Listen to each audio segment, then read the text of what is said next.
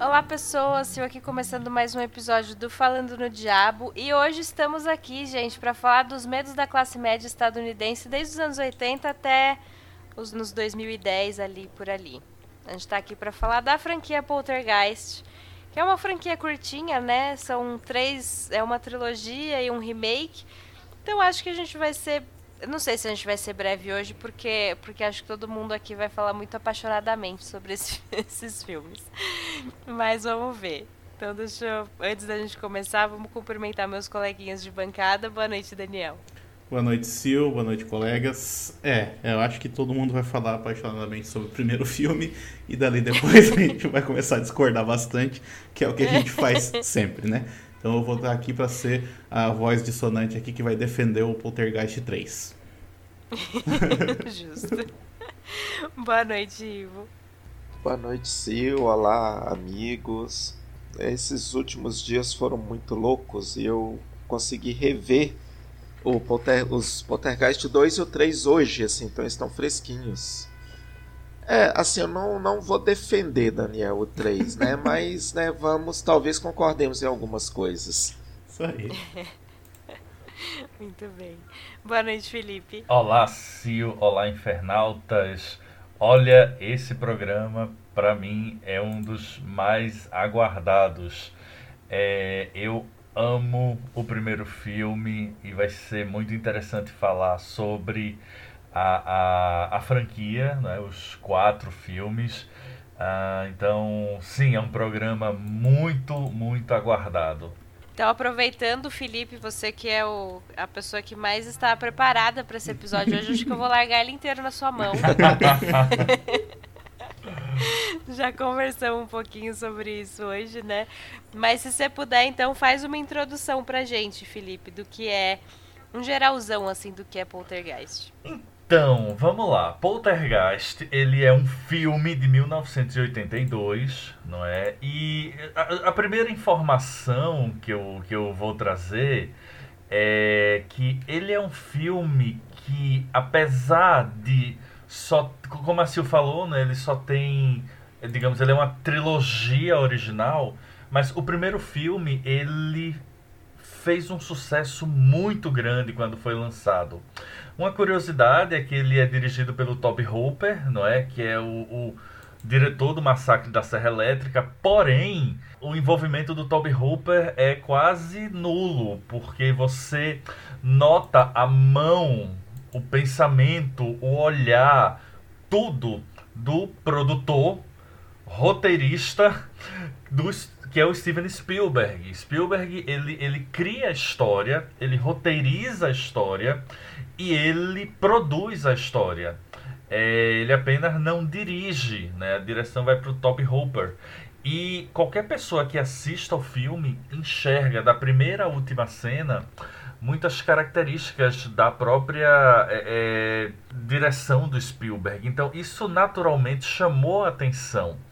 É, é, um filme que ele acompanha uma típica família norte-americana ali dos anos 80 e ela se envolve com é, eventos paranormais. Mas é, existe um, um, algo diferente nesse, nesse filme, existe um algo diferente nesses eventos paranormais. É, a família ela é composta pelo pai, a mãe, nós vamos detalhar daqui a pouco, e três filhos, uma, uma adolescente, um pré-adolescente, né? E a novinha, a caçula, que é a Caroline, que acabou se tornando, de certa forma, a marca da série. É, a imagem dela é, pequenininha, sigo com as duas mãos em uma televisão de tubo, é, é, é sem imagem, né, com aquela imagem é, chuviscada, ela é talvez uma das imagens mais famosas do cinema de terror. É, e o filme vai acompanhar a luta dessa família contra esses fantasmas. O filme ele tem várias leituras, nós vamos passar por algumas delas. E obviamente o primeiro filme, quando foi lançado, fez um grande sucesso. E aí gerou alguns anos depois, né, uma sequência, um Poltergeist 2, que vamos também passar, né, por eles, até que houve um Poltergeist 3, terceiro filme da, da, da franquia. que é lançado em 88, porém ele é gravado em 87. E é um filme já bastante diferente da ideia original do Spielberg e que trouxe talvez assim uma das questões muito emblemáticas da série, que é essa garotinha, a Carol Lane, né, interpretada pela Heather Hawker, ela morre, ela, ela tem um problema de saúde e morre durante a pós-produção do terceiro filme. É, e foi o suficiente para se falar de uma maldição poltergeist. O Poltergeist 3 ele entra nesse hype. É, eu lembro que o VHS tinha bem grande assim o último filme da atriz Heather O'Hawker Caroline antes da sua misteriosa Nossa, morte. misteriosa morte. É, Meu Deus.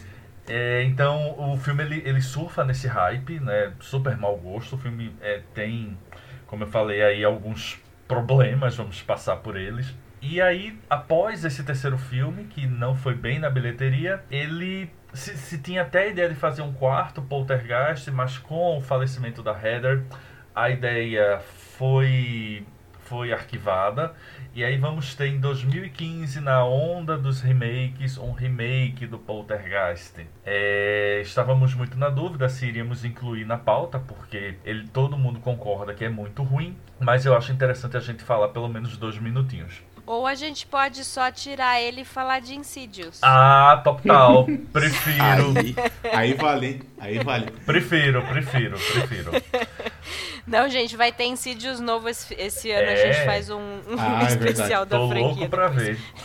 E aí, uma, uma, só uma curiosidade antes da gente né, começar a detalhar os filmes, eu acho que uma coisa muito emblemática do, do, do, do primeiro Poltergeist, e que aí já vai até servir de, de talvez de, de gancho para nossa discussão, são os seus personagens. Estávamos falando antes da gravação começar como eles são personagens, o, o, roteiro do Spielberg ele é muito feliz nisso. E, e é uma característica dele, não é? Criar é, é, é, famílias e famílias que nós acreditamos e nos envolvemos. E aí você vai ter as, a figura paterna, a figura materna, a irmã, a própria Caroline. É, a Tangina, que para mim é uma personagem, meu Deus, que achado é a Tangina. E eu acho que é isso, ele é um filme que ele é de terror, mas ao mesmo tempo ele é muito muito bonito, muito elegante. Ah, e uma curiosidade, minha gente. Ele é o único filme de terror que eu conheço. Pode ser que existam outros, é, mas que ninguém morre. então, ele já tem aí também um diferencial. Só o, Só o passarinho morre. Não, mas tem, tem alguns outros. É, mas... Acho que Invocação do Mal também ninguém morre primeiro. É verdade, é, é verdade, ninguém morre. É. Bom, essa é a nossa introdução e aí vamos agora, não é, mergulhar no mundo da família Freeling de Poltergeist. É, eu acho que Felipe já falou bem, né, desse, desse debate todo que tem sobre quem dirigiu, quem não dirigiu, e cada pessoa fala uma coisa, assim. É, é, é, é meio. É meio inclusive... desculpa, desculpa, te interromper, Sil. É, não, pode falar. É meio mal contada a história, né? mas assim, realmente o que se, se encontra em publicações, até em livros mesmo, é que assim, o Spielberg ele não podia dirigir por uma questão contractual, uhum. porque ele estava na direção do ET, é, mas que ele teve total controle. Vamos lembrar, o, o, o, a história era dele, a produção foi dele, o roteiro foi dele, então ele se sentia uhum. no, no, total controle. Até que houveram, aconteceu alguns problemas, algumas DRs com o Toby Hooper. É, mas muitas pessoas do elenco, inclusive, diziam que quem dirigia certas cenas era o Spielberg. O que faz sentido, Sim. inclusive do ponto de vista comparativo, porque o Spielberg sempre teve uma mão muito boa para dirigir crianças. E o elenco infantil dá um show à parte, assim. Tanto a Heather Hawker, tem o garotinho que é o Oliver Robbins, que faz o irmão dela, o Robbie. É, e eles estão muito bem. E aí eu, eu realmente eu não sei se o Toby Hooper mestre amado também, mas assim, eu nunca vi ele dirigindo crianças, não que eu lembre. Então eu, eu vou para esse lado do Spielberg. É, dizem Sim. que quando o filme acabou, é, o Spielberg teria enviado uma carta né, para o Toby Hooper, de certa forma assim, dizendo: olha, é, eu respeito muito você como diretor, espero que possamos trabalhar juntos novamente no futuro, foi um grande prazer, espero que não fique com nenhum ressentimento. É, mas de fato eles nunca mais voltaram a trabalhar juntos. Sim. Fico, fico imaginando o Toby Hopper lendo essa carta, assim, tipo assim, pau no cu do caralho. pois é. Desculpa, gente. Mas assim. Então, é mancada, né? Assim, pegar o, o Toby Hooper pra ser meio que o, o fantoche ali, o, a cara da, da direção, né? E, e, e querendo ou não, assim, o Spielberg era né, um nome maior, assim, então, sei lá, eu achei meio, meio falta de respeito, assim, mas. Mas, né, o filme ficou bom. ficou, né? Ficou, então. É o que importa, né? Deu certo. É. Inclusive foi indicado até para Oscar de efeitos especiais, trilha sonora. E o engraçado é que ele perdeu para ET. Né? é, é, são duas coisas muito interessantes desse filme aí. Ele é de 82 e os efeitos especiais dele são infinitamente melhor que o 2. É que é de 86. É eu não sei, mas assim, o 1, quem fez os efeitos foi a Industrial Light foi. and Magic. não sei Exato. se o 2 foi também. Foi. É, não sei. O 2, não sei. Vamos dar uma pesquisada aqui. É porque quatro anos depois, ter tudo bem, que eu acho que não, não é um tempo de comparação, mas eu acho que tem uma questão de orçamento aí que deve fazer essa diferença, né? Ah, sim, sim. Porque o 2 ele tem muita cara de continuação que foi feita pra TV, né? Isso. é. Então, faz sentido, faz sentido. Cadê o menino que... dos orçamentos aqui, o Samuel, pra falar pra gente quanto que o filme ah, custou? Samuel está no mato, agora é ele. É. Tá vendo? Você tá influenciando as pessoas. Né? Você vê, todos somos influencers aqui, cada um pra uma coisa Teu estilo de vida. Ai, mas é isso, gente. Assim, é, eu acho que eu tava até. Eu, tava, eu revi, né, tudo, todos os filmes nesses últimos dias, assim. E tava até comentando com a minha irmã que ela nunca assistiu. E ela tava passando por aqui. Que é o tipo de filme que eu, tipo, indicaria pra família, sabe? Pra. Sim. Meio de sessão da tarde, Sim. assim. Não, não desmerecendo nada, não é isso. Mas, mas é um bom filme de terror, mas que eu acho que dá pra. É, tem um clima mais família mesmo, ah, sabe? Tem, Tanto pela, pelos personagens, né? Que. Que, assim, é uma família de classe média. Como eu disse lá no começo, né? São os problemas da classe média estadunidense, porque é uma família que é, tá morando num subúrbio, assim, num, num condomínio super novo, de casas gigantes, dessas sem cerca, e todo mundo parece estar muito bem, assim, né? Eles se dão super bem. O Steven, que é o marido, ele, ele trabalha, ele é corretor, né? Inclusive por isso que eles moram lá. Ele vendeu a, a maior parte dessas casas nesse lugar.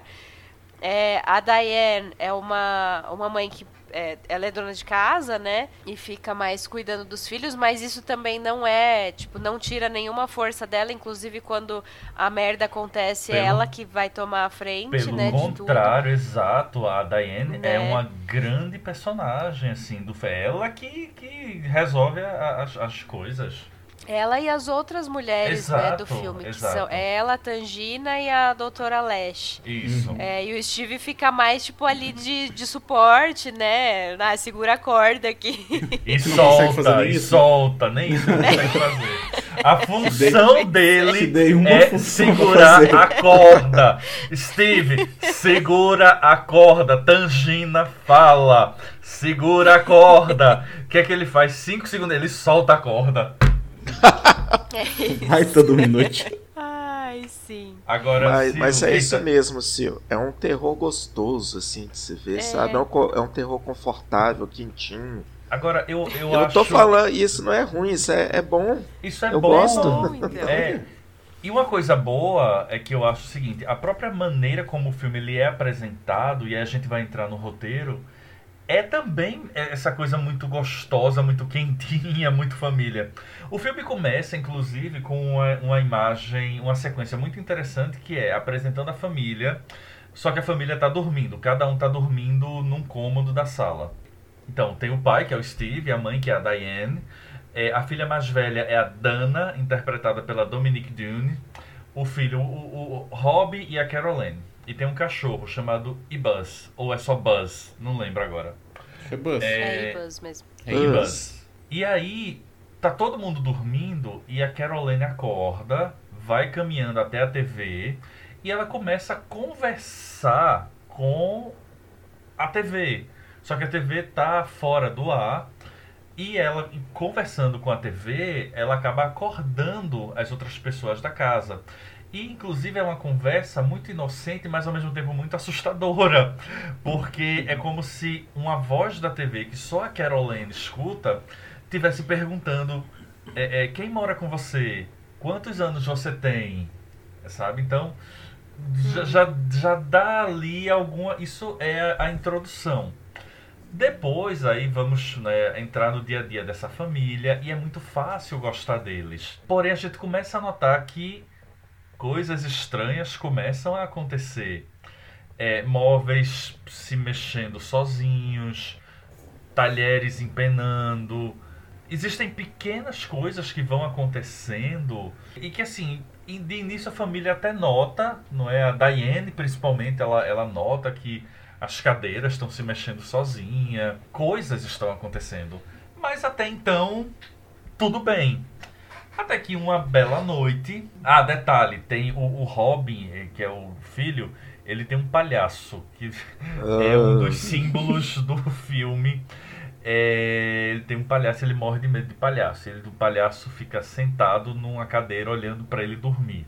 Óbvio que isso não vai dar certo. Que esse mas... filha da puta também, né? É. Dá um palhaço pro menino, o menino morre de é. medo de palhaço. Estaca que é palhaço no quarto do menino. Pois é. Sentado na cadeira. Sentado na cadeira de frente pro menino. Ele dorme. E aí, de Deus. numa noite de tempestade, assim, tem um. É uma grande tempestade, passa um tornado do lado da casa.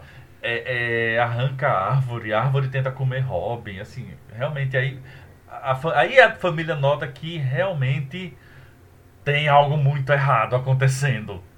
É, e aí nessa, nessa tempestade, a, a Caroline ela acaba sumindo, ela desaparece. Ninguém acha a Caroline, caiu na piscina, tá no armário, tá debaixo da cama, cadê a Caroline? E aí de repente se escuta a voz da Caroline, porém a voz dela vem de um aparelho de televisão. E aí é quando o filme realmente começa, começa o drama do filme. O filme é um, um grande drama familiar é, a família ela não sabe o que fazer, então ela vai recorrer à doutora Lash, que é a Beatrice Strait, fantástica também. Como, como a Sil falou, ele é um filme de grandes mulheres. Então a doutora Lash é uma, é uma segunda grande mulher e ela vai para casa fazer testes. Né? Ela vai levar dois ajudantes para fazer testes. E ela descobre que realmente né, tá, tem alguma coisa acontecendo lá alguma força, é, é, inclusive durante a noite eles vão testemunhar aparições e um belo dia, né, o Steve, que é esse corretor, estava conversando com o patrão dele, porque ele está faltando muito, porque a filha dele né, foi abduzida e está se comunicando pela TV. E aí ele tem uma conversa com o chefe dele e o chefe dele diz: Ah, esse cemitério daqui a gente vai mudar para fazer uma nova construção não sei o que. E aí o Steve começa a ficar meio com a pulga atrás da orelha. Paralelo a isso, a Doutora Leste chama a melhor personagem do filme, que é a Tangina, interpretada pela fantástica Zelda Rubinstein, que é a pessoa mais improvável para resolver uma situação dessa. Ela é bem baixinha, ela tem uma voz infantilizada. E ela, de cara, ela e Steve não se batem. Steve acha ela uma fraude, ela acha Steve grosseiro, mas vão ter que se arrumar. E aí, no ápice do filme, né, a, a Diane, e aí é onde entra essa força ela da, da mãe, ela tem que entrar no outro lado para resgatar a filha. E é, visualmente é muito bonito, dramaticamente também, porque a, a Williams ela tá muito bem dirigida. O que eu volto a dizer foi Spielberg, minha gente. Não, desculpe, não foi Toby Hooper de jeito nenhum. é, e aí ela resgata a Caroline numa cena fantástica. Só que aí quando eles vão embora, os espíritos dizem, vai não, tu vai ficar. E aí tem, temos o grande final do filme, que é quando os espíritos eles começam a literalmente saltar os corpos. E é quando o Steve percebe: pô, então vocês tiraram as lápides dos cemitérios, mas vocês não removeram os corpos. Eu estava esse tempo todo morando em cima de um cemitério. E só uma observação, pessoal, que muita gente diz. Ah, a galera de Poltergeist morava em cima de um cemitério indígena. Não. Eles falam especificamente que não é, né? Tipo, não filme. é. Inclusive os mortinhos que aparecem estão de terno. Então, não, não, não, não sei de onde surgiu essa ideia. Mas não são, não é um cemitério indígena. Cemitério indígena é cemitério maldito. E é isso. Esse é o enredo do filme. Uh, eu acho que como eu falei, dá para tirar várias coisas, mas uma coisa que eu quero destacar, e por favor, mandem eu calar a boca, porque senão eu vou falar muito hoje, é porque é o seguinte, existe no Poltergeist uma questão que eu acho muito emblemática, que é essa leitura que a Sil falou do da classe média. O que é o poltergeist? O poltergeist, como filme, ele representa na verdade um medo que é a perda do lar. O, o, a classe média norte-americana ela vinha ali dos anos 70 de um período de crescimento, é, é, de um período de comprar suas casas, com equipar suas cozinhas com o, o novo fogão, a nova geladeira, enfim, os novos produtos, a, a maior TV. Isso tudo é demonstrado. A, a, casa da família Freeling é fantástica. A cozinha da Diane é incrível. O Steve ele assiste o jogo numa super televisão. Porém, na economia americana, ali dos anos 80, a quantidade de hipotecas que começaram a não ser pagas estava aumentando, estava crescendo. Isso fazia com que as pessoas perdessem a casa. Então, o medo, claro, do, do, de um subtexto, de um contexto, né, é a perda do lar. Não é a perda do lar representado assim. Tudo aquilo que eu conquistei, eu vou perder. Inclusive esse ambiente muito familiar que existe no filme, ele ele se mantém, mas assim, a ideia de lar, casa, ela logo se quebra. Porque no momento que começam os paranauês não é, do, do, do outro mundo, é, a casa ela perde a, a, a sua representação de um lar perfeito. Então a sala fica bagunçada, o quarto ninguém entra, porque tem espíritos. É, é, você deixa de ser um local aconchegante. Então é muito isso. É, é uma, uma realidade né, que o, o a população americana estava sentindo essa ameaça dessa perda do, do, do teto. É, e o Spielberg bota isso como uma alegoria, não é, para os fantasmas. Fantasmas esse, na verdade, que tiveram a sua última morada violada, né? Vamos também destacar isso. Eles estavam lá, mortinhos de boa. Aí a construtora veio, o progresso veio, tirou as lápides, botou um monte de concreto em cima e eles ficaram lá. É, então há também uma perda do lar para eles, né? O que se a gente considerar última morada, eles perderam. Então acaba quase como sendo uma, uma cobrança. É uma das melhores cenas do filme que eu acho assim para mim fantástica é quando a Diane ela, ela cai na piscina que está sendo construída, que também é um, um símbolo de poder, né? Você tem uma piscina na sua casa e começam a surgir esqueletos. É a primeira vez que os esqueletos começam a brotar, né? É, é, e é uma cena fantástica, porque imagina, você não consegue sair da piscina, tá saindo um monte de esqueleto da piscina. É, e tudo isso meio que para dizer, ó, nós estávamos aqui antes, vocês aqui roubaram o nosso lar, então agora a gente vai roubar o de vocês.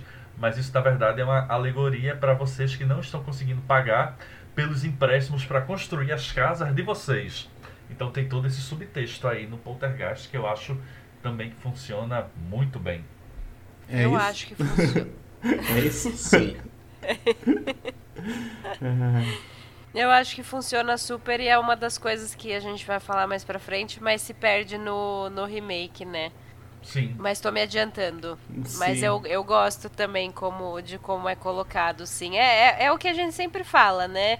Como os filmes. Principalmente. Por isso que, o- que o terror é legal, assim. quando- sempre que eu vou falar de, de terror pra quem não conhece, não, não gosta, enfim. Eu, eu falo disso, sabe? Porque é o gênero que melhor, pra mim, né? Melhor leva essas ansiedades da sociedade pras pras metáforas, assim, que eles fazem. É, então, se você pega um filme de terror e coloca no tempo em que ele foi feito, aí você descobre muita coisa, né, que tá ali. E acho que o Poltergeist faz isso muito bem mesmo. Exato, porque até se a gente for levar em consideração, por exemplo, a década de 80, né? Houve na década de 80, tipo, essa, essa migração pro, pros subúrbios, por exemplo, principalmente nos Estados Unidos, né? Fui, é, no caso assim, a migração pro subúrbio foi mais assim nessa ideia de que é mais seguro do que nos grandes centros, então, tipo, as famílias ricas foram se mudando cada vez mais para longe dos grandes centros em busca dessa ideia, dessa segurança.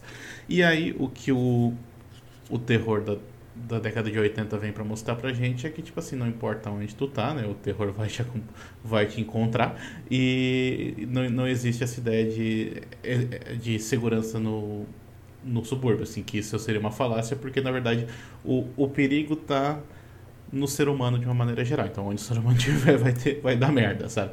Então, tem vários filmes da década de 80 e até um pouquinho antes da década de 70 de 70 também, que mostram a, o, su- o subúrbio sendo atacado, né? Então, por exemplo, tu tem o Halloween, tu tem o, o A Hora do Pesadelo, tu tem também o Poltergeist, que é essa ideia de que, tipo assim, ah, não, mas eu tô seguro dentro da minha casa? Não, não tá não, sabe? Tipo, tu tá se iludindo em relação a essa segurança.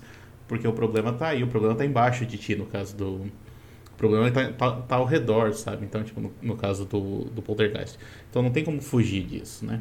Eventualmente, isso vai te vai te pegar. E no caso do Poltergeist é muito evidente que, tipo assim, é- o grande vilão ali é basicamente capitalismo, né? Tipo, porque Pois. é a especulação imobiliária, que é tipo assim, como é que. Ah, tem que mo- mover um, um cemitério de lugar. Tipo, tem que mover todos os corpos para outro lugar para poder construir aqui. É, mas é mais barato mover apenas as lápides e fingir que a gente moveu, morreu o resto todo. Ah, então vamos fazer isso. E aí dá merda, tá ligado? Basicamente é isso, né? Exatamente. Só tem uma coisa que eu queria falar sobre a Tangina. Eu gosto muito dela também. Agora tem uma coisa. Ela é tipo assim. Quem, é, quem já passou por essa situação vai, vai, ah, vai concordar comigo. Imagina que tem, tipo assim, um, um problema na tua casa, tipo uma goteira, alguma coisa. Ou, ou, sei lá. E aí tu chama um profissional para resolver esse problema, tipo um pedreiro, alguma coisa assim, né? Ele vem, conserta tudo ali, né? Fica trabalhando ali na casa. Ele fala assim, ó, agora tá perfeito. Se preocupa não que não vai dar mais problema. Na primeira chuva aquela porra começa a, a pingar tudo de novo. É a Tangina. A Tangina É a faz lá o trabalho dela e fala assim, agora essa casa tá limpa. Agora fecha. E vai embora. O que, que acontece na noite seguinte? Sim. Casa a casa levada pelo. Mas é. é- mas é- a é- câmera ainda dá um close, Dá né? um se aproxima close. dela e ela fala assim, agora essa casa tá limpa. É, é curioso. Até Eu, tu virar as costas. Eu gosto muito da personagem da Tangina, porque eu- ela é essa personagem improvável que vai resolver. Porque a Doutora Lash, ela é uma personagem muito forte, muito sábia. E você diz, não, é ela que vai resolver. Toma um, um, umas cachaçinha no meio da madrugada pra passar o medo, né? Que ela, ela, ela toma uns quequé. É, mas ela. Você acha que ela vai ser a personagem que vai resolver. E ela diz, não, eu vou trazer alguém. Você diz, não, se a Doutora Lash, que é essa personagem, vai trazer alguém, você espera assim, uma super Doutora Lash. E chega a Tangina. e ela já chega assim, dando fora no povo, é, é, dando ordem, faça isso, não faça aquilo. Então eu, eu gosto dela porque ela é essa personagem é, improvável, mas que, assim, concordo, depois a, a, a chuva cai, a- o teto cai na primeira chuva. Mas veja, mas qual foi, o que é que ela foi fazer na casa? Ela foi resgatar Caroline. Ela resgatou. é, o mesmo, mesmo papo do pedreiro, né, cara? É, ela Eu vim pra consertar o vazamento. Eu vi Agora se a parede vazamento. caiu, Agora, se o teto caiu, é, mas eu consertei. Ela consertou.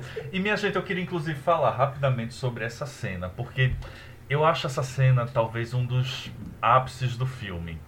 A Tangina, ela explica o que é que tem que acontecer. A, a Diane vai entrar lá, o Steve, cuja única função é segurar a corda. É, e o que acontece é que a, a, a Diane entra na luz e a gente não acompanha, a gente não sabe o que está acontecendo. É, tem uma entrevista, eu li em algum lugar, que eles tentaram criar assim o, o, o cenário que seria ser, que deveria ser esse outro lado, né? Assim, tentaram em estúdio, tentaram em chroma key. E a Industrial Light and Magic disse, ó, não tá ficando bom. E aí, uma das soluções né, do Spielberg foi, então a gente vai deixar a narrativa rolando aqui fora. A gente sabe que elas entraram, que ela entrou, e vai ficar. A gente vai acompanhar de fora. E eu acho isso muito bom. Porque você fica naquela tensão, tá, eu quero ver o que tá acontecendo, mas tem coisas acontecendo do lado de fora. É gente correndo, é Steve com cara de mané porque soltou a corda, lembrando, a única função dele era segurar a corda. É, e eu acho tão, tão criativo essa, essa jogada. E a, a, a Tangina ela dá ordem para os espíritos, minha gente. Ela começa a dizer: atravessem, vão para a luz. É, eu acho fantástico. É, Eles e só uma deviam outra ter falado observação. isso no segundo também. É, É, é, eu ia falar.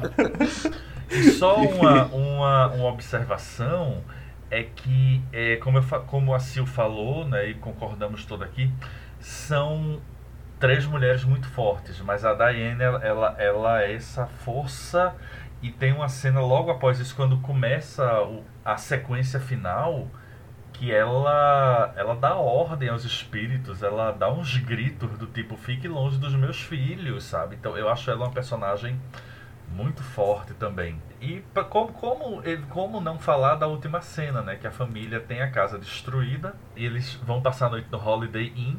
E quando eles chegam no Holiday Inn, eles entram no quarto e tiram a TV do quarto e a câmera se afasta. Eu acho muito, muito. é, Ela é cômica, claro, mas não gratuita. Eu acho muito interessante. E só mais uma última coisa, pessoal, ainda do Poltergeist: a trilha sonora é maravilhosa. A trilha sonora do primeiro filme é do Jerry Goldsmith.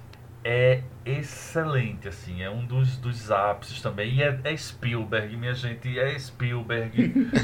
Toby Hopper, we love you, cara. Você fez o Massacre da Serra Elétrica. Perfeito, já basta. Qualquer outra coisa que você fizer, tá, tá, tá incrível. Mas, enfim, não, não tem como, minha gente. É, é, é Spielberg. Até na trilha sonora é Spielberg.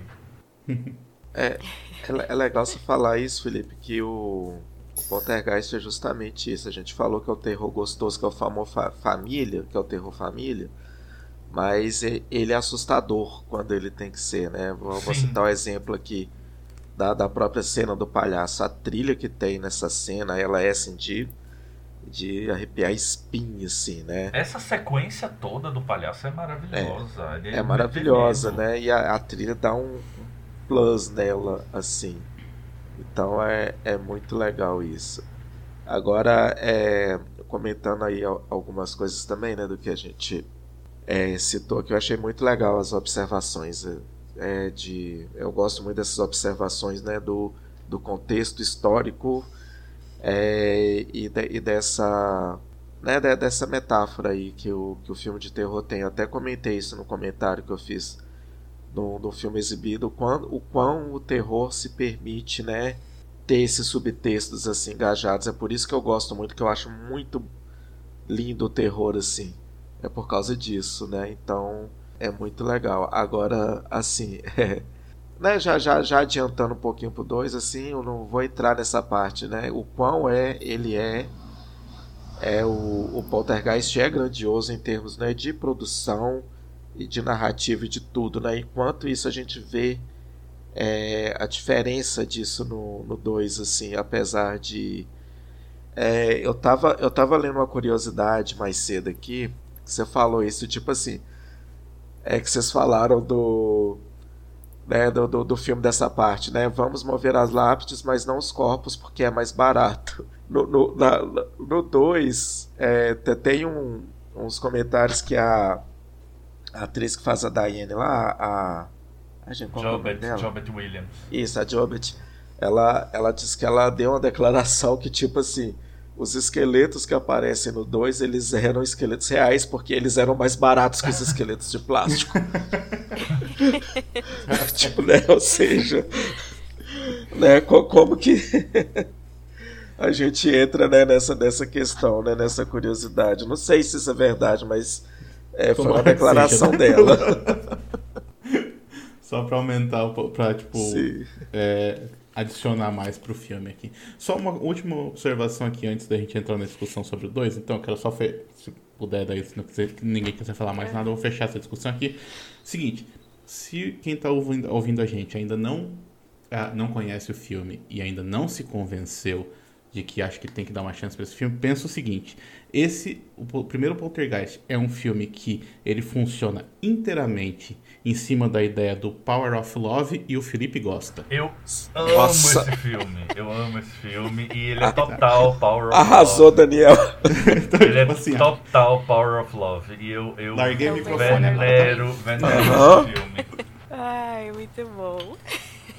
Larguei o microfone. Não. Bom, depois dessa, realmente vamos pro 2, minha gente. então vamos pro 2, que saiu em 1986, né? Com o subtítulo O Outro Lado. Que também é uma baita de uma fake news, né? Tipo assim. pois é, pois é. Mas pelo menos esse foi traduzido literalmente para o português, né? É, é o podia, outro lado aqui e lá. Podia ter sido bem pior. Podia ter sido Poltergeist 2, a maldição continua, coisa assim. Sim, é o que eu esperaria. Poltergeist 2 ainda mais fenomenal. Desculpa, gente. Mas é, mas é bizarro que eles tenham Desculpa, gente. literal e o título ainda ficou mentiroso, tá ligado? Sim. Acho que eu tô vendo muito choque de cultura, desculpa. Mas faz bem. Uhum. Bom, para esse filme o Toby Hooper não voltou e o Spielberg também não, né? Quem ficou na direção foi o Brian Gibson e o roteiro ficou com o Michael Grace e o Mark Victor, que foram roteiristas também no primeiro junto com o Spielberg. É, o elenco também, a maior parte voltou, exceto, e acho que é bom a gente citar aqui, a Dominic Dune, que fez a, Dan, a Dana, né, a filha mais velha da, fa da família no primeiro, e ela foi assassinada pelo namorado um pouco depois das, das gravações. E até, né, eu acho que é uma grande bobagem, mas falam na maldição do poltergeist, porque a Heather morreu depois mais pra frente, a Dominique foi assassinada, teve outros atores que também faleceram. Tem essa história do, dos esqueletos de verdade. É, mas, mas isso que aconteceu com a Dominique foi muito triste mesmo e ela não é acaba não sendo nem citada né, no segundo filme e pelo que eu li foi em respeito mesmo ao que aconteceu com ela, mas tem até uma novelização. No, o primeiro filme também teve uma novelização, mas na novelização do 2 é citado que a Dana foi para a faculdade, por isso que ela não, não está lá. Né? É, Mas no filme imaginei que seria, por... tipo, é, mas... dentro da, da lógica do filme, assim, imaginei que seria por isso. Assim, é, ela tava sim. na idade para isso, né? Aham, uhum, aham. Uhum. É, não é, não é nada que, sei lá, ficou fora, ficou esquisito, assim. É, é o que eu esperaria é, também. Não achei, assim, eu não acharia desrespeitoso, assim. Bastava alguém dizer, ah, cadê Dana? Ah, tá na faculdade. Pronto, assunto encerrado. É, sim. E, e como é, adendos né, a esse filme, a gente teve o, o, Will Sampson, que é o Taylor, que é o, o clichê do indígena mágico, né? Que, que rola em muitos filmes Nossa. por aí. Acho que falaram tanto de cemitério indígena no primeiro, apesar de não ser indígena, que resolveram trazer esse, esse enredo pro segundo. E o Julian Beck, que é que interpreta o Reverendo Kane, que foi incrível. É, pra mim, ele é a melhor coisa desse segundo filme. Sim, total. Né? Ele, é um, ah, ele é assustador, assim. O filme, o segundo filme tem seus altos e baixos, mas acho que ele, é, ele para mim, é o ponto mais alto, assim. É. Ele é, o problema eu- é que ele não é utilizado no final, né? Tipo, Sim, é exato. construído Seria- muito em cima da figura dele, o que eu acho que é bem legal. Pô, a cena que ele aparece ali na porta da casa deles ali, que ele Sim. fica pedindo pra entrar e ele fica insistindo, daí ele bota uma dúvida na cabeça do cara assim, não deveria confiar naquele de lá, daí tu, tu tem, sabe, tu tem muita questão ali, por exemplo, é, de preconceito envolvido nesse diálogo, sabe? Então, tipo assim, ele tá ali, ele tá, parece que ele tá sendo construído pra alguma coisa, e aí a figura dele é muito marcante, e aí no final tu tem aquela porra daquele do outro lado lá, que daí tipo, Aquele, mon Exato. aquele ele já não tem mais monstro. essa forma, sabe? Então fica parecendo que não teve uma conclusão pra aquele personagem, porque tá, existe ali uma briga que acontece no final, mas parece que não é com ele, né? Então, tipo, fica meio que solto assim. Eu acho que ele foi construído, que é um problema que eu tenho também com, com o próximo filme, é, que a gente vai chegar lá, mas tipo, a ideia de você constrói algumas ideias que são muito legais, mas parece que não sabe como concluir elas, sabe? E aí acaba mudando Sim. o destino, a direção e vai pra outro lado. Que, que Eu foi achei que aquele aconteceu isso com ele, mas o- final? na primeira metade ali, quando ele tá aparecendo, quando ele tá, tipo, marcando presença ali e tal, pô, aquilo ali eu achei muito bom. É, Foi muito e, te- foi uma pena também que isso, isso não envolve o final, eu acho que o final era assim mesmo, mas fora do, fora do final, antes disso, teve várias cenas que foram cortadas né, nesse filme. Inclusive a, a Zelda Rubinstein é, reclamou bastante disso, porque ela falou, tipo, as minhas melhores cenas foram cortadas. Inclusive uma que a Tangina. Tipo, o Kane tenta entrar de novo na casa e quem, quem recebe ele é a Tangina. ai, minha E eu gente, queria eu queria muito isso, mas Tangina Pois é, velho. bater, imagina Sei lá, tirasse qualquer outra coisa. qualquer outra coisa, mas Tangina versus Pastor Referendo Kane, minha gente, É, isso seria. Ela baixinha olhando pra ele assim, imagina dizendo, encarando ele. dizendo Então. você não entra, que essa casa tá limpa, que eu Que limpei. você não entra. E ele, e que ele, e ele dizendo, e ele dizendo, Deus está no seu templo, sai da frente, maluco. gente, aquela música no final, gente. Tá, mas só uma, só uma dúvida, Sil. É, que eu sei que o, que o ator que fez o Kane, ele, ele também morreu nessa época, assim, pouco tempo depois, É, por ele, assim, né? ele tinha um câncer Sim. avançado durante as filmagens, ele Mas- já estava doente, não é? É. Mas ele, mas ele morreu depois do final das filmagens, né? Foi, foi. Acho que Ah, tá. foi. Foi, mas parece que também teve alguma coisa dele que chegou a ser dublada Acho que foi a voz dele, um- talvez. por um dublador, assim, mas acho que não foi tudo, Felipe. Hum. Foi partes, assim. É. É, que como tu falou, o final era daquele jeito mesmo, não é que nem no terceiro que eles deram uma mudada porque a menina não tava mais lá, né? É, não, acho que Ah, tá. foi, foi daquele jeito mesmo. Então a minha reclamação se mantém. Se tipo assim. mantém. Tá, ok. Eu acho, eu acho. Eu até fui ver. Oi, não, desculpa, fala, Silvio. Não, até- é que eu até fui ver, é, fui procurar, né, pelo, pelo Julian Beck, o que mais ele tinha feito, assim, mas. E ele sempre foi ator de teatro, né? É. Então ele fez poucos filmes. E, e, e no Poltergeist 2, ele tava acho que com 60 anos só, sabe? E ele tem uma aparência muito mais envelhecida justamente por isso. Ele já tava, já tava doente mesmo. Era um câncer no estômago que já estava bem avançado, como o Felipe falou. É. Então ele tava bem, já bem debilitado mesmo.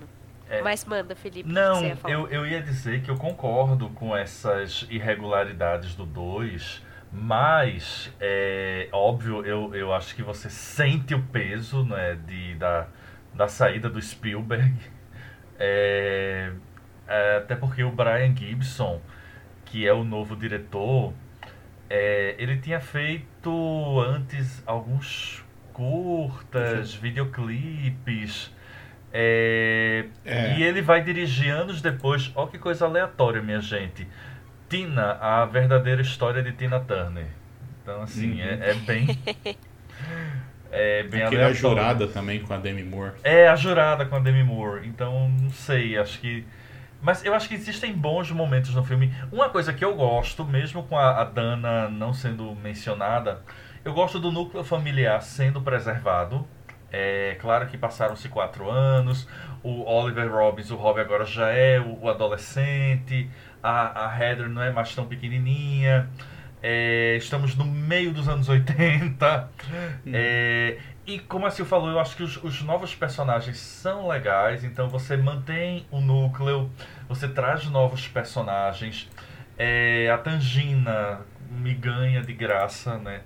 É uma observação nesse filme, como eles perderam a casa e a seguradora é, não cobre atos do demônio, não deu uma nova casa. Eles foram morar com a mãe de Diane, que é interpretada pela, pela Geraldine Fitzgerald. Ela tem 10 minutos de cena, pouquíssimo. Uma observação, a Geraldine Fitzgerald, ela esteve, ela estrelou a primeira adaptação fílmica do Morro dos Ventos Uivantes, em 1939. É... E aí eu acho que o filme ele, ele, ele começa bem, ele segue bem, mas eu acho que no final ele realmente ele se perde um pouco. O conflito no, no outro lado, né, que é esse conflito do final, que eu, eu também acho problemático. Pronto, ali é um Power of Love que para mim não cola. Porque no final eles. É porque assim, tudo gira em torno da força da família. Aí no final, Carol Anne se afasta e é jogada distante, assim, no, do outro lado. E, e, é muito cafona, minha gente, porque tem tipo um, um, um, círculo dourado em volta da família. Aí quando ela é retirada, o círculo se apaga. Aí eles ficam lá flutuando no outro lado. Até que o fantasma da, da, da Geraldine Fitzgerald vem parecendo um anjo e leva a Carol Anne de volta para o. Aí, aí o, o círculo dourado brilha de novo. Pronto. Esse The Power of Love não, não mas, tirando isso, eu acho que o filme tem alguns bons momentos. É, eu gosto de algumas, de algumas coisas, não de todas. É, e eu acho interessante o conflito final ser. Eles fazerem um link ainda com Cuesta Verde, que é a cidade, o bairro, cidade, subúrbio, sei lá, onde se passa a ação do primeiro filme e que agora está é, tá totalmente destruída. Assim, todas as casas estão para vender, estão abandonadas. A rua onde o filme se passou está totalmente abandonada. É, eu acho legal que se volte para lá.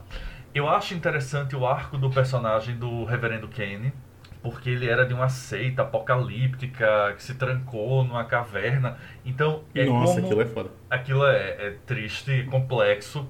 E é como se eles ficassem embaixo do cemitério. Daí nota realmente a, a, a, a energia da casa era carregada, né? Porque não eram só os Gente, mortos a, que. É. Aí nem se tirasse os corpos, né? A casa ia estar tá amaldiçoada de todo jeito. todo jeito, porque... é. Ali não ia dar certo nunca. É, e eu gosto, assim, desse, desse arco. Concordo, eu adoraria ver mais o, o Reverendo Kenny é, eu teria medo dele. Se eu, quando eu vejo um velhinho parecido com ele, eu já saio correndo. É, e minha gente, isso seria fantástico. Imagina um embate, ele com Tangina, Tangina dizendo saia daqui, e ele não sai. Minha gente, coisa linda isso. Como é que alguém cortou isso? Um crime. É... Pois é, porque não faz muito sentido, né? Tipo assim, porque eles dão. É, eles in introduzem um novo personagem ali, que seria meio que um substituto da Tangina. Só que ao mesmo tempo ela também tá no filme. Então, é, tipo... mas é porque, é, na verdade, eu não sei se a Tangina originalmente não estaria ou se o Taylor não existia. No, na ideia original, eles iriam trazer a Doutora Leste de volta. Aí eu não sei se seria a Doutora Leste e a Tangina ou a Doutora Leste e o Taylor. Mas aí, como a Doutora Leste não, não, a atriz ela não pôde voltar, é, por questão de saúde e tal, Aí eles fizeram essa. É, é, é, até pra. A, a, Tangina ela funciona. Na verdade, eu acho a Tangina meio, meio perdida nesse filme. Se ela não faz muita coisa. Sim. Ela só chega. É, verdade. Ela só chega para dizer, ó. É, a gente tá cavando debaixo da piscina, tem umas fotos, olha aí, ela dá uns fora em Diane, porque Diane eu não consigo, ela consegue, vai. Ah, estou passando mal, ela não quero saber, olha pra foto, olha pra foto, engole o choro, bandida. É... E no conflito final ela não faz nada, assim, ela fica lá dizendo quando o pessoal volta do, do outro lado, ela faz graças a Deus, graças a Deus. Pronto, é só. É... ela, é ela é tão inútil que ela desaparece na cena final. Tipo, ela tá ali junto com todo mundo. Aí tem um cara que entra. O cara entra no carro e vai embora. E aí tem um plano aberto, assim, de cima, mostrando ela já não tá mais Ah, mas é porque eu acho que. Pra onde é, que ela acho que foi? ela- é, mas é porque estão levando o carro, o povo sai correndo atrás. Eu acho que ela tinha dificuldade de correr, não sei. Não, Ai, mas é tipo, não, mas que ela ela nem não tá, tá procurando cena. nos cantos. Ela não tá em lugar nenhum. É, ela, tá- ela ficou na casa. Acho que ela pra ficou na caverna, buraco lá. Acho que eles esqueceram ela lá. Não, mas é que, tipo assim, mostra ela saindo. Ela tá abraçando Ela todo tá mundo ali, abraçando, tipo, ela tá é. no Ah, portão. ela saiu, né? E aí depois, quando mostra de cima, ela já não tá mais. Então, tipo, voltou, é- voltou. Acho que ela foi pro outro lado, né? Deve ter então, gente, ah, eu vou pra ali, tá? Vou. Vou pra ali. Pra ela não aparecer na foto. Agora, uma curiosidade, minha gente. A trilha desse filme também é do Jerry Goldsmith. É, porém, é um trabalho bem diferente. Eu prefiro a do original, mas eu não acho essa ruim. Mas, assim, é... Enfim, é diferente. Eu concordo muito com vocês aí nessa questão, né, do desenvolvimento do personagem. É, para mim não carecia de uma explicação, mas colocaram um personagem bom ali que, ok, colou. É, mas assim, né, da parte do momento, a cena é até boa, a cena do verme, né?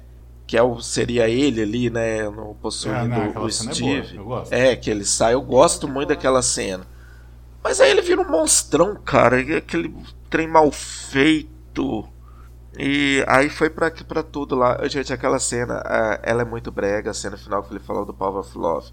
Mas eu me Ali diverti. é Super Xuxa contra o Baixo Astral, né, cara? É, nossa, mas eu me diverti muito, gente. Eu tava rindo. Eu tava rindo muito Não, daquela aquele, cena. aquele, aquele- aquela coisa Então, toda é dourada em torno né? deles. Ai, meu Ah, Deus. gente. Eu tava assim, ó, gente, é, é, sabe, eu gosto, eu gosto, eu tô assim, gente, eu gosto muito do cinema dos anos 80, isso é muito breguice, assim, a gente via muito isso em outros filmes, assim. Agora, Sim. uma, uma, uma coisa, é, o, o Ivo falou, né, que parece que o- o- os efeitos especiais pioraram, mas Ah, não, esse pioraram. filme, Muito. ele ainda recebeu uma indicação ao Oscar também de efeitos Sério? especiais. Nossa. E eu vi aqui o orçamento dobrou, tá? De um filme pra outro. É. Não diminuiu. Mas, ô, gente, assim, sinceramente, né, eu acho que todos vocês concordam comigo, os efeitos desses, eles são, eles já, eles já são bem Não, que precários, assim, por causa da cena final, né? É, o que, o que não eles- tinha no, no outro, assim, de. É, ele- eles não tinham. a exemplo, precariedade outro, vem do monstrão, né? Não tava, não tava funcionando, eles não mostravam. Nesse daí o filme É. se chama o outro lado, eles têm que mostrar o outro lado, né? É, Meu Deus. Aí mostra aquela porcaria lá. É tipo assim, imagina assim, não, no primeiro é porque não tinha um orçamento pra fazer o outro lado, aqui a gente tem, a gente vai fazer. Nossa. O que, que ninguém chegou e falou, gente, não ficou bom não, vamos. Vamos deixar o índio e a tangina aqui de fora aqui. a- acontecendo, eles voltam igual o Spielberg fez. Se, se o Spielberg tivesse envolvido, Tubarão Spielberg fez isso, gente. O tubarão lá quebrou, lá deu, deu um negócio lá e falou: Nossa, não, então cara. vamos manter. Spielberg ele é mestre em fazer isso. Ele, ele consegue.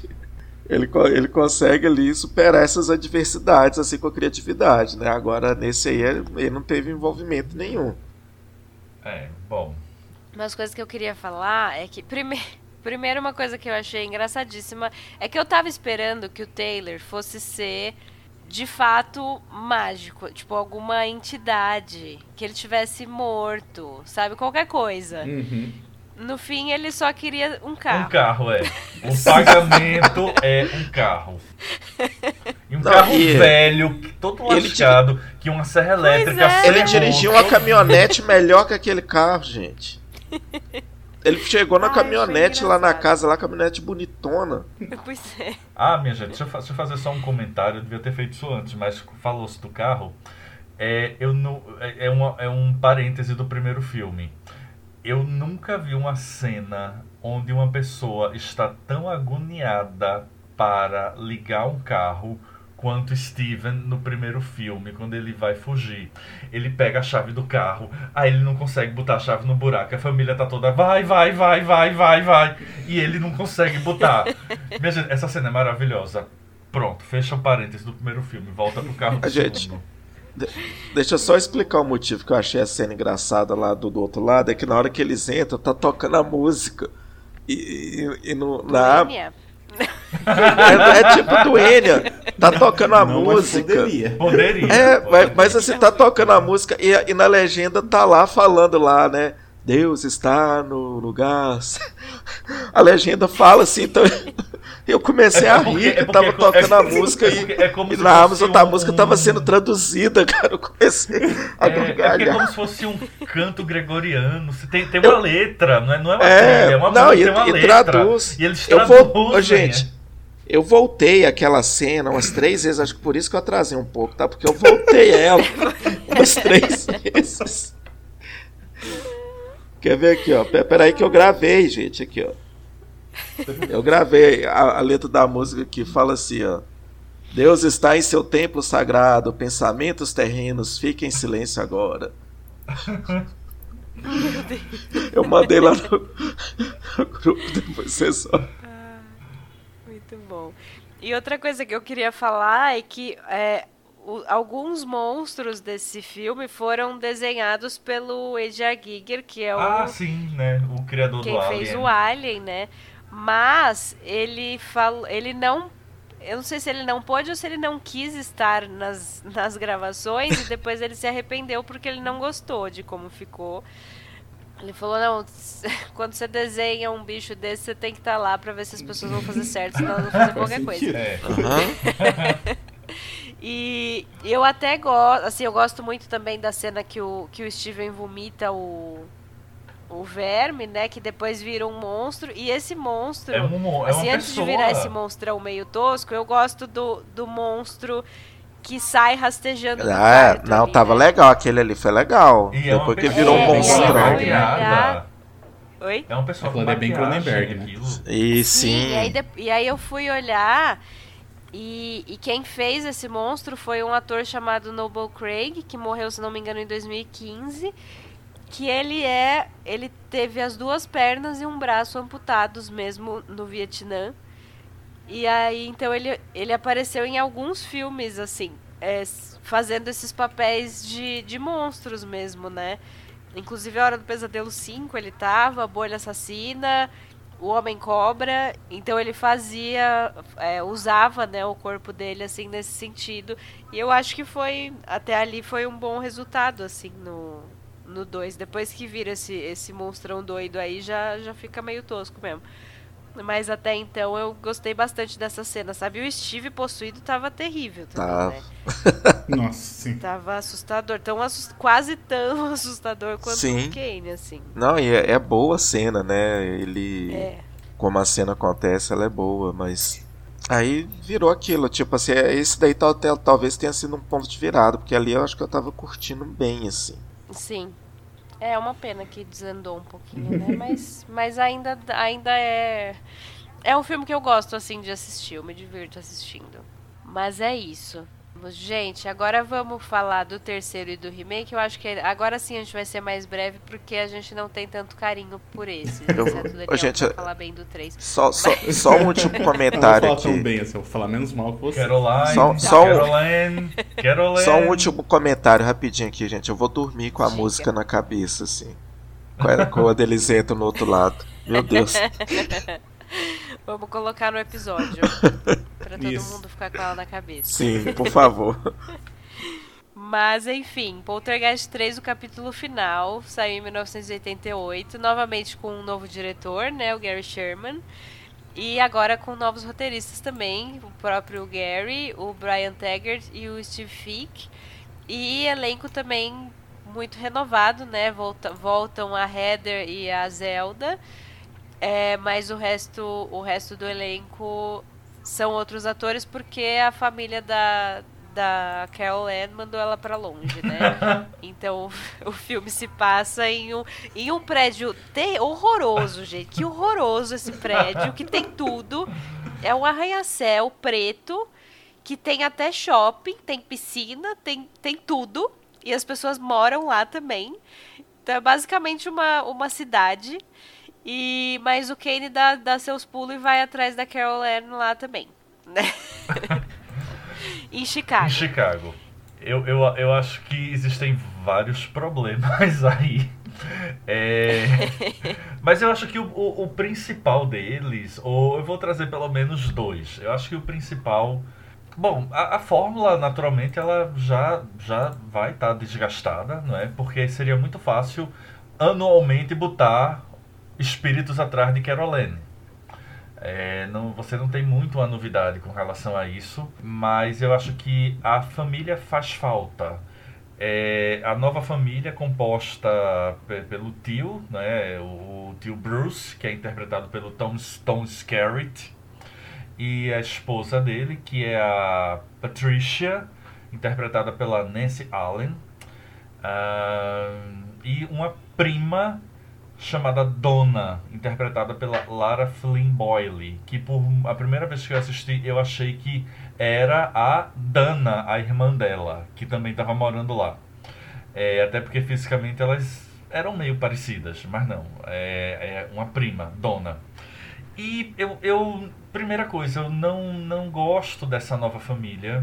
É, e aí eu acho que meio que se tudo foi feito pelo amor da família, a família, os Freelings resolveram, ah não, vai, vai morar com teus tios, vai, já deu. É, então eu não curto muito essa nova criação. O prédio em si, como o senhor falou, ele é, ele é muito chato, assim. Ele é um prédio. Ele é um prédio, ele é uma galeria, ele é um shopping, ele é um escritório, ele é um estacionamento. Sabe? Você fica um filme inteiro naquele prédio. E eu acho que ele carece de ideias. A, a grande. Quase todas as ideias são assombrações no espelho. É, truques no espelho, que é a primeira vez que você vê um ok, o segundo ok, depois você diz, ai meu Deus, faltam 70 minutos para o filme acabar, enfim, tem tantos espelhos ainda para serem explorados. É, aqui nós temos a volta do Reverendo Kenny como vilão, porém, infelizmente interpretado por outro ator o Julian Beck ele morre, né? Então, para viver, dar vida ao pastor Kane, ao referendo Kane, é contratado Nathan Davis, uh, que eu acho que ele até se esforça, mas a, a criação dele foi colocar ele muito sobrenaturalzão. A voz dele tem eco, ele tem os cabelos para cima, é, ele tem uma cara de vilão. É, não gostei dessa nova representação do Reverendo Kane. Eu acho que ficou uh, um vilão qualquer, aleatório. Ele deixou de. É impressionante como 10 minutos do Julian Beck causaram medo e interesse e o Nathan Davis como Kane tá pra lá e pra cá e você não dá a mínima. É, por fim, o que eu tenho a dizer, um filme que sofreu muito porque quando foi finalizado a ideia de ficou óbvio que era preciso fazer novas, novas cenas, regravar algumas cenas. A Heather morre para completar o, o problema. É, Diga-se de passagem, uma morte trágica, né? Ninguém esperava que uma criança de 11, 12 anos fosse morrer. É, e com um filme inacabado. Dito isso, Tangina está elegantíssima nesse filme. Ela pegou todo o pagamento que ela recebeu por ter limpado a casa no primeiro filme. Ela tá muito rica, cara. Ela tá rica. A primeira cena ela dela, tá ela, tomando tá, chá, ela tá tomando chá com, com as, as dondocas. As dondocas e ela lá. E ela pega uma de cara, ela pega um avião, tem um telefone no avião em 1988. E, enfim, ela, ela tem um, uma joia que foi o Taylor que deu para ela. A Tangina e tá curtindo a vida.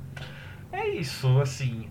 Não, não, não é. Eu acho, eu acho, obviamente, o mais fraco. Eu acho que ele é um filme arrastado também. E essas mudanças também deixaram alguns problemas aí de script, de roteiro. Principalmente um personagem que ele é literalmente esquecido do outro lado. Mas. Vamos lá. Ô, gente, hoje, hoje eu tô demais, tá? O, tem esse Tom, Tom Skerritt aí na falta do Tom Selleck que eles colocaram esse cara aí pra fazer o. esse Tom Skerritt.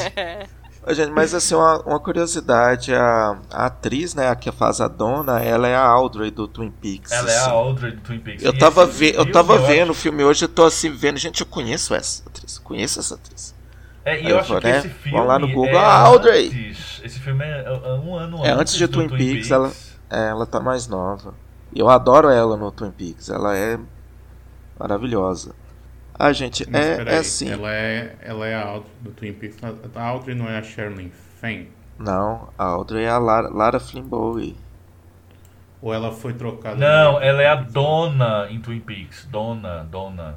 É a dona? Nossa, é de onde é que eu tirei que é a Audrey, gente? Meu ah, Deus, eu confundi, desculpa. Perdoe, perdoe, David Lynch. Tudo bem, eu também achei, eu achei que ela era a irmã morta da Carol Anne. É. É a Sherilyn Fenn, é a dona, gente, desculpa. É, aí, é a Lara Entrei aqui pra olhar. É porque na hora que eu vi Twin Peaks, eu, da minha cabeça veio a Audrey, desculpa. É, não, as duas são meio Elas parecidas. São parecidas é. é. Mas, mas aqui, é... mas falando um pouquinho do filme aqui, vou ser bem breve aqui.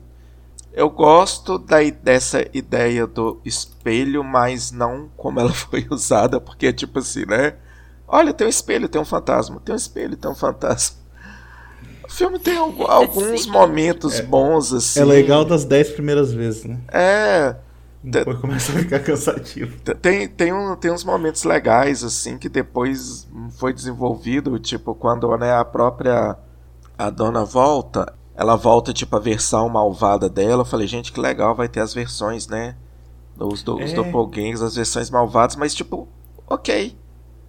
Aí, em não faz nada com isso. É, aí na hora que chega num, num, determinado momento do filme, que vai o casal, que é casal chato, eles, né, tipo, vão, entram no negócio, aí entra e tem água, eles correm, eles saem.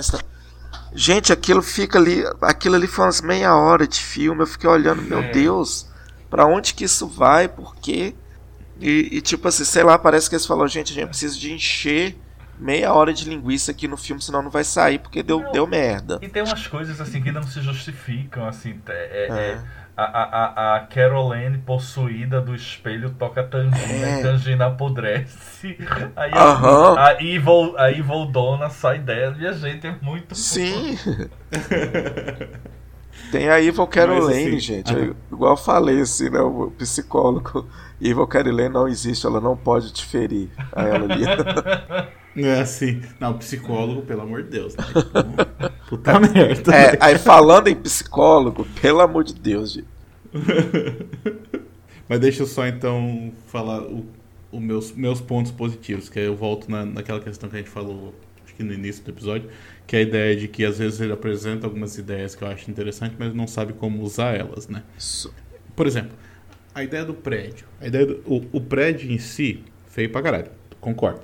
Porém, num filme que se chama Poltergeist, eu achei que ali tinha um potencial muito grande para ter várias coisas pro tal do Poltergeist destruir. Tinha, tipo, é um shopping, daí tem uma caralhada de loja, daí tem uma, uma exposição de arte com, umas, com uns negócios bem, bem bizarros lá. Tem a piscina, tem, tipo, tem loja lá dentro, tem um monte de coisa. E, tipo assim, se chama Poltergeist. O que, que Poltergeist faz, né? do que a gente entende que um poltergeist faz. Ele gosta de destruir coisa. Aí eu pensei, beleza, tá dando um monte, tá apresentando um monte de coisa. E o filme é, é bem eficiente em apresentar o funcionamento daquele prédio, na maneira como ele faz, se movimenta. Ah, me dá uma carona até o meu escritório. Daí tu vê que é só pegar o elevador que ele já chegou lá no escritório e tal. Tipo, ele, ele vai apresentando tudo aquilo. E eu pensei, tá, ele tá apresentando para alguma coisa, ele tá construindo para alguma coisa. E aí eu pensei, tá, então isso aqui acho que pode ser interessante. Assim como a ideia de mudar o cenário. Eu gosto de, que mude para a cidade mesmo. Ao mesmo tempo, tipo, da mesma maneira que o, no primeiro filme a gente tinha a figura do subúrbio como sendo esse afastamento, né? Tipo, uh, aquele prédio também significa um isolamento, né? Tipo assim, tá na, tá na cidade, mas a ideia daquele prédio é não sair dentro dele, sabe? É tu se manter afastado do resto da cidade também. Então eu acho que são uhum. ideias que estão ali. O problema é que eles não usam, sabe? Tipo assim, tu tem aquele prédio inteiro pra, pra do poltergeist destruir e ele fica focado num apartamento e no estacionamento. Nem na piscina ele faz nada, tá ligado? Tipo assim, teve uma hora ali que a, que a câmera ficava andando de um lado pro outro, assim, a câmera de segurança da piscina ficava andando de lá pro Eu fiquei esperando aparecer alguma coisa atrás, atrás dele, não apareceu nada, sabe? Então, tipo, esse é que é o problema. Não é, é, é não saber usar aquilo que tu tem a teu favor, sabe? Porque todos esses elementos estão ali. E aí, como, como o Will falou, tipo, tem uma hora ali que, pô, apresenta dois personagens que, né, seriam as, as versões, as versões literalmente invertidas, né, do, da, da, de outros dois personagens ali. Então, tipo assim, são a versão do mal deles. E não faz nada com eles, sabe? Tipo assim, e aí mostra eles só andando pelo espelho ali e meio que. Que dá essa embora, ideia do espelho, né? Que essa troca, né, é, do, do universo. Eu, eu, acho, eu acho essa ideia legal do, do lado sim, ruim. Assim como, assim. por exemplo, a, a ideia do estacionamento seria, tipo, a versão deles do outro lado, né? Tipo assim, é, é, como é que a gente vai mostrar esse outro lado? A gente vai mostrar ele, de, tipo assim, como sendo um, uma versão bastante similar a esse mundo que a gente vive, só que com algumas diferenças. Daí tu tem, tipo, ali, os carros todos recobertos de neve, coisa assim. Me lembrou muito aquele, o Constantine do, com Keanu Reeves lá, que tem aquela visão do inferno que é basicamente a cidade só como se ela tivesse sido destruída por uma bomba atômica, sabe? Então, tipo, mas ainda assim é algo que tu consegue reconhecer. Eu acho essa ideia legal, porque, tipo assim, eles tentaram criar um outro lado diferente lá no segundo filme e não funcionou. Então, tipo assim, criar algo que seja algo que, que a gente consegue ver, sabe? Que a gente consegue identificar. Gosto dessa ideia. O problema é que tudo isso, tipo, vai se, vai se perdendo aos poucos, e eu concordo, o filme vai se tornando extremamente arrastado. E aí a gente chega num, num final que meio que não é satisfatório para ninguém, sabe? Porque nem o diretor parece que gostava daquele final, ele já tinha filmado um outro, daí é, mandaram ele refilmar o final, daí a menina já tinha morrido, ele não queria fazer, daí falaram que ia fazer mesmo se ele não quisesse, aí ele resolveu filmar e ficou tipo um monte de ponta solta e um monte de ideia que não foi utilizada, sabe? Mas que eu acho que se fosse, se o filme cumprisse a promessa que ele faz na sua primeira metade, eu acho que seria um bom filme. O problema é que ele não cumpre, daí ele tenta meio que voltar para para o que ao que foi antes e acaba se perdendo no meio do caminho. Essa foi a minha defesa do filme, tá? Eu vou, vou... É, nossa. vou fazer uma pergunta. De onde é que ela, a tia lá triste, a tia lá da, da Carol Anne, tirou uma pá pra, pra bater no cara. É, é usado Hoje... pra limpar a janela. Ah, tá, é usado pra limpar a janela. Gente, eu tô assim, gente, de onde que ela tirou essa pá? Usar, cara, usar uma pá pra limpar a janela do, de vidro, né? Lembrei agora que tinha lá o, o, o velhinho lá limpando a janela. É. E Sim. o pior de tudo é que assim, a própria resolução que chega para nós é tão fraca, porque na verdade no final a Tangina diz: Eu tenho o poder, eu vou com você. Tá, é, é, é isso, sabe? É. Por que tu não fez isso antes, Ele, Tangina? Os, os dois vão de mão dadas, assim. Vão! Bonitinho. pra luz. É, só uma curiosidade aqui, gente. O diretor desse filme, ele é o mesmo diretor dos de um filme que eu gosto muito, que é o Dead and Buried. Os Mortos-Vivos, ali, produção do Dan Bannon. Sim, pois é, eu ia falar desse, eu vi aqui na filmografia. Eu não, uh, Dead and Buried, né? É, eu, é. Não, eu não vi esse filme, ele é bom? Nossa, eu gosto muito desse filme. Eu lembro desse pôster, eu vi ele sempre na, na locadora, mas eu é, nunca aluguei. Nossa, ele é um filme bom, ele é, ele é diferentão. Ok. Eu, eu vi, vi na locadora. Me influenciou. e uma coisa que o diretor ganha pontos também é que ele ele fez questão de que os efeitos, por mais que né, tenha muitos problemas, mas os efeitos especiais ele fez questão que tudo fosse feito no set, sabe? Ele não queria nada de CGI, assim.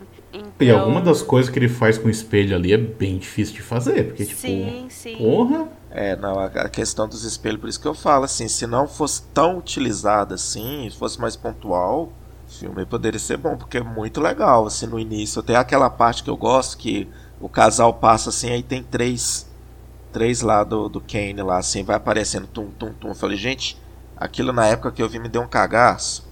Sim. Uhum. E tu fica assim, pô, mas eles não estão vendo aquelas porra ali, né? É, é então. Aí uma coisa que eu fico muito brava é como a gente falou agora há pouco das, de como as mulheres tomam a frente de tudo, né? É. Nos filmes anteriores e tal. E nesse a tia Trish, porra, velho. Ai, não vejo a hora de devolver essa pirralha pra família. Aham. Ai, não sei Mas... por que, que a gente aceitou essa pirralha aqui. Essa pestinha. Mas ela começa também, bem. Aham. É, pois é, é um comportamento que, que, se, que aparece na meia hora final, né? É. Não existia essa inimizade. Assim. É. No final, ela, ela resolve com... que o The Power of Love, eu amo você, Carolina. Eu posso não demonstrar nunca, mas é, eu, eu posso não você. demonstrar. Sim. E ela Pode querer deixar ela pro outro lado pra morrer, mas tipo, mas... E ela quebra também com esse negócio de que é, até então a, você vê a, a, avó da Carol Ann no 2, a Diane, a própria Carol Ann tem esse, esse negócio né, de elas serem médiums e tal. Então são várias mulheres da família que têm é, esses dons, enfim, e a, e a Trish não, não tem, né? Eu esperava que fosse acontecer alguma coisa com ela nesse sentido, assim, mas não, teve, né? Deixaram pra lá também. Em vez disso, ela prefere acreditar no psicólogo lá que diz que, não, o espelho que quebrou aqui e, tipo, o corpo que Nossa. apareceu na tua frente, nada disso existe de verdade. tá é. tudo na tua cabeça. Não, era, é, é, não, e era tudo culpa daquela N, né? Ela que tava. tipo, ela nem tava ali, né? É, não, tipo assim, a menina, tudo era culpa dela, velho ela projeta é. na mente das pessoas. É, ela. ela quer. É, e ela... Pois é. É, é. Ah, enfim. Mas bora então partir pro remake, gente. Vamos ser breves. Tá quase acabando, hein? Não, quase acabando, hein? Quatro minutos. A gente consegue. Quatro minutos a gente mata isso. Quatro minutos. Primeiro. Poltergeist, então. Não, não, desculpa, você pode falar. Não, só pra eu falar que Poltergeist foi lançado então em 2015, né?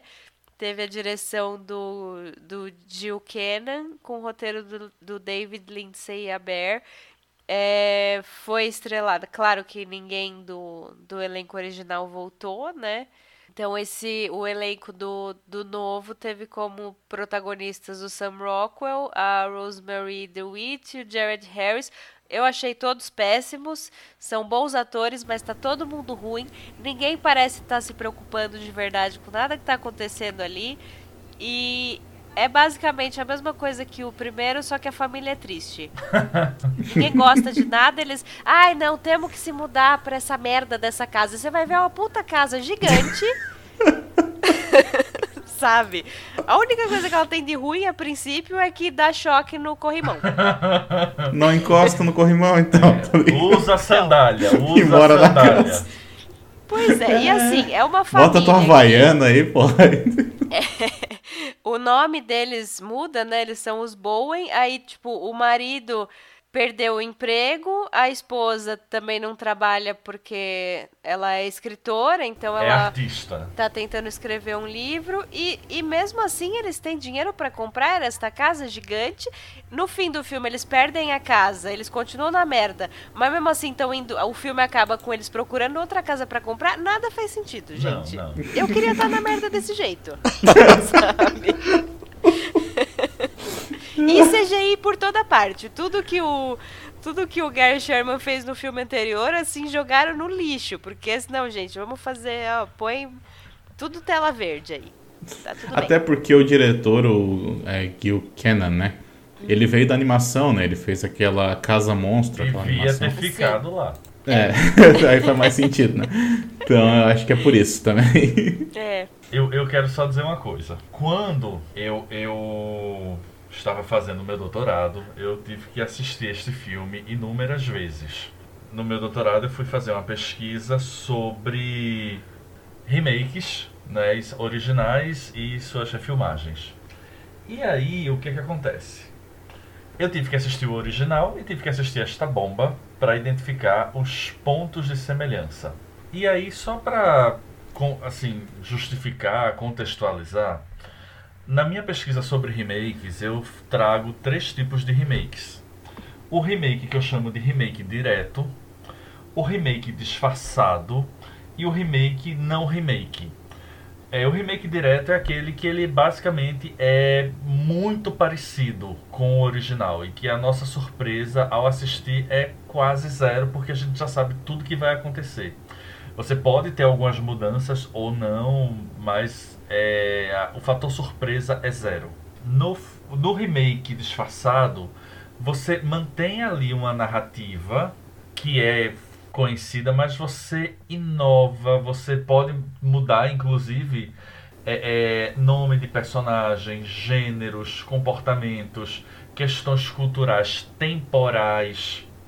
E o não remake é aquele que pega só o título e conta sua própria história e ignora completamente qualquer semelhança com, com o original.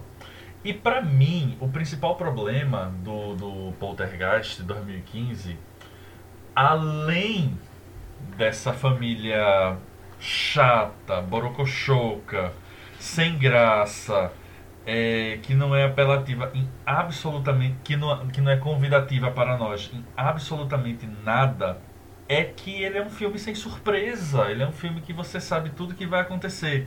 Ah, vai ter a tempestade. Eita, ela vai ser sugada pela televisão.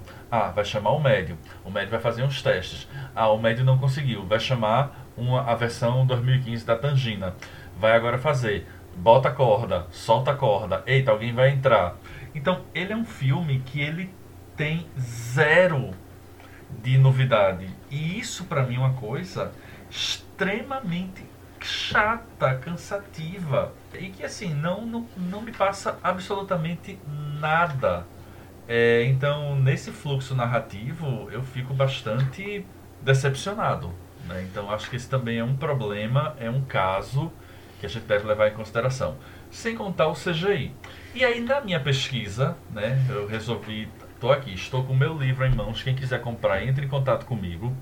O livro se chama Aceleração do Medo, Fluxo Narrativo dos Remakes de Filmes de Horror do século XXI. Existem poucas cópias ainda disponíveis. Entre em contato comigo. Na minha mão é mais barato. É... Link na descrição. Link na descrição. Link na bio. E aí, eu comecei, na minha pesquisa, a elencar pontos que o de 2015 literalmente copia do original. E eu encontrei no filme um total de 65 pontos. Ou seja, é, desde como o, o, o, de 2000, o de 82 começa com a família sendo apresentada, personagem por personagem. Nesse, começa com a família sendo apresentada, personagem por personagem. No primeiro filme, a primeira cena mostra uma imagem desfocada que não sabemos o que é, muito parecida com a imagem de, de uma TV. Nesse, é uma imagem que é, na verdade, de um videogame. É, após o prólogo, temos o título do filme. É, existe uma velha árvore ao lado da casa. É, tem o palhaço. Enfim, eu não vou ler aqui os 65. É, se quiser saber quais são os 65, compre o meu livro. Mas é isso. Exatamente. Ele é um filme sem surpresa. Ele é todo CGizado. A família é chata. Eu prefiro o 3 a esse. Com certeza. Depois dessa, hein?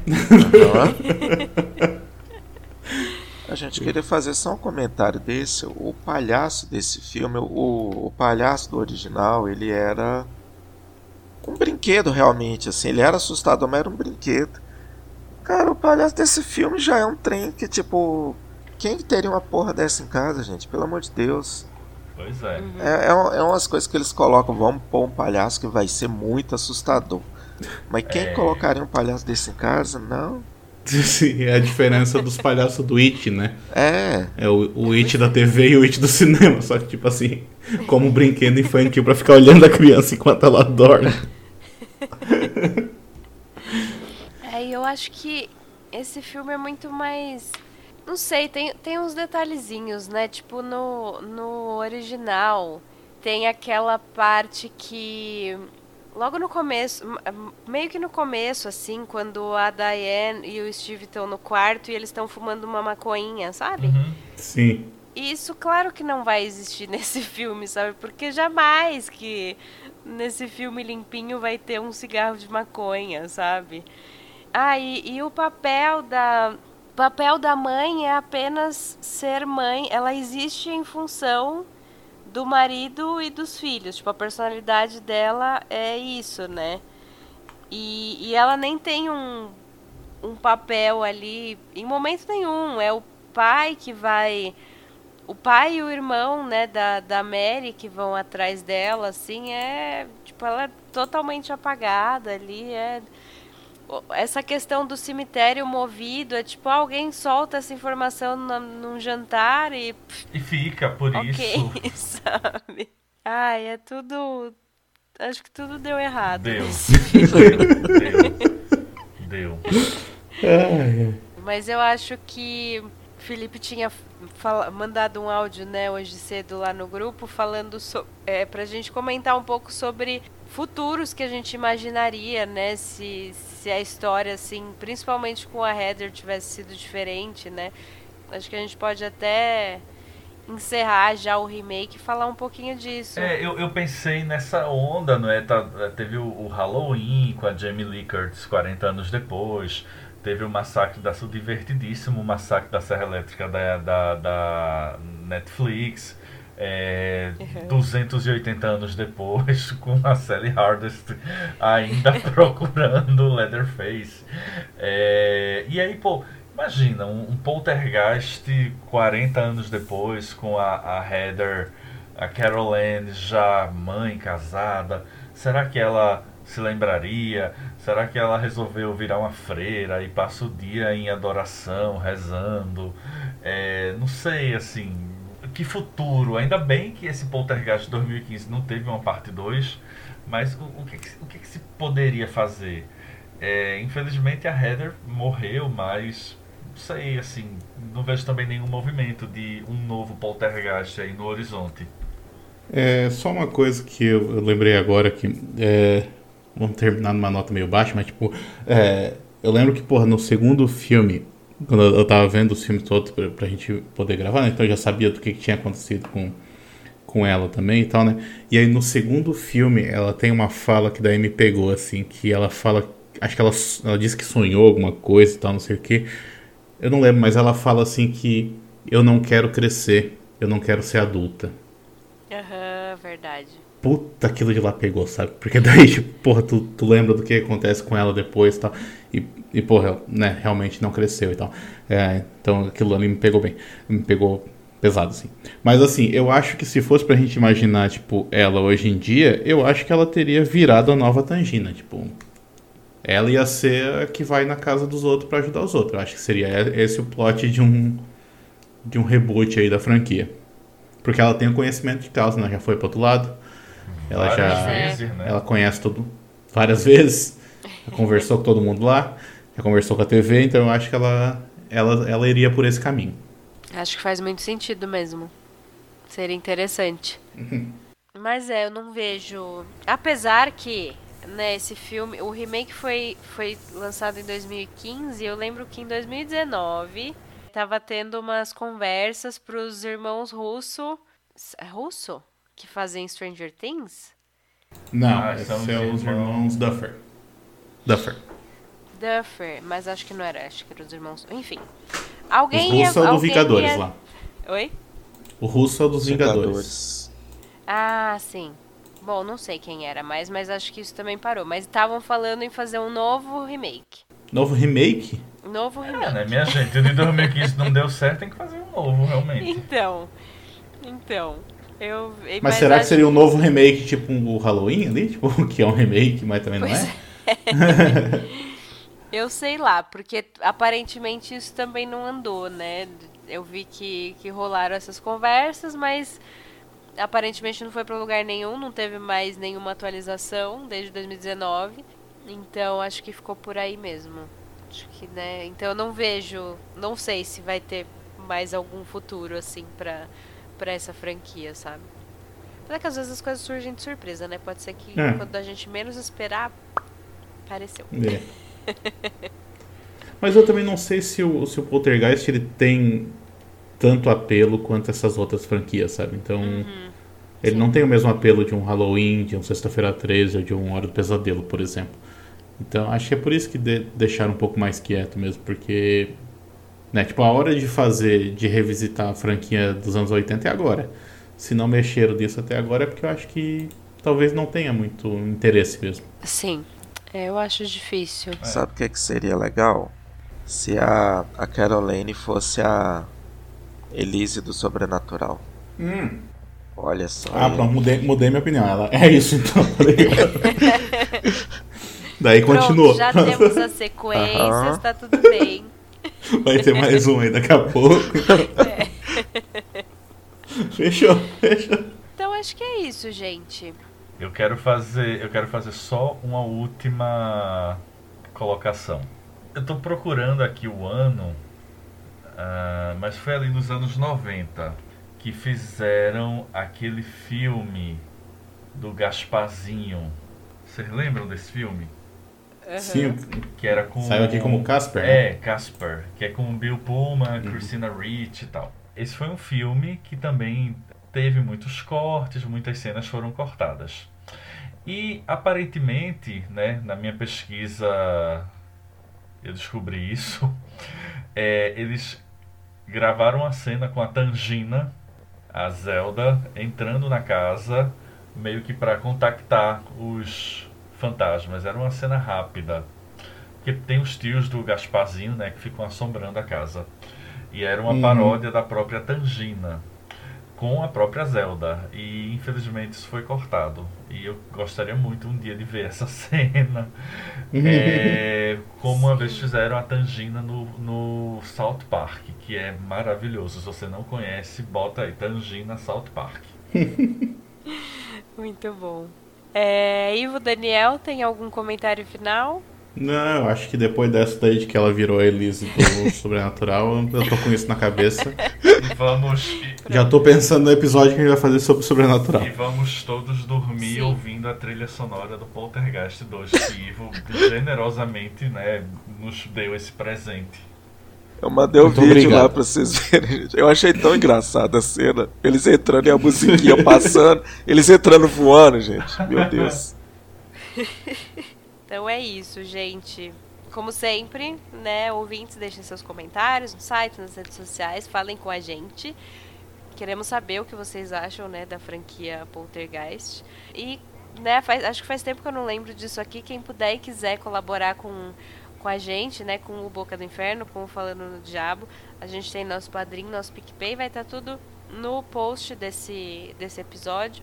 Então, quem puder nos ajudar a nos manter de pé, pra gente, né? Estamos chegando no episódio 101 agora e a gente espera continuar ainda por um bom tempo, então nos ajudem.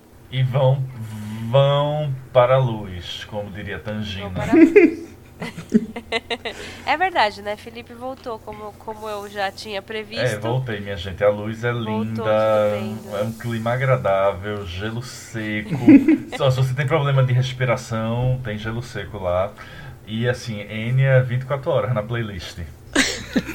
e tem uma luz. Com legenda ainda. Com legenda, com legenda ainda. E tem uma luz, assim, que você anda, anda, anda. É, eu curti, eu curti, mas assim, é, foi, foi bom voltar. Depois eu vou postar umas fotos no, no Insta. então é isso, gente. Obrigada e até a próxima. Valeu. Até a até próxima, mais. galera.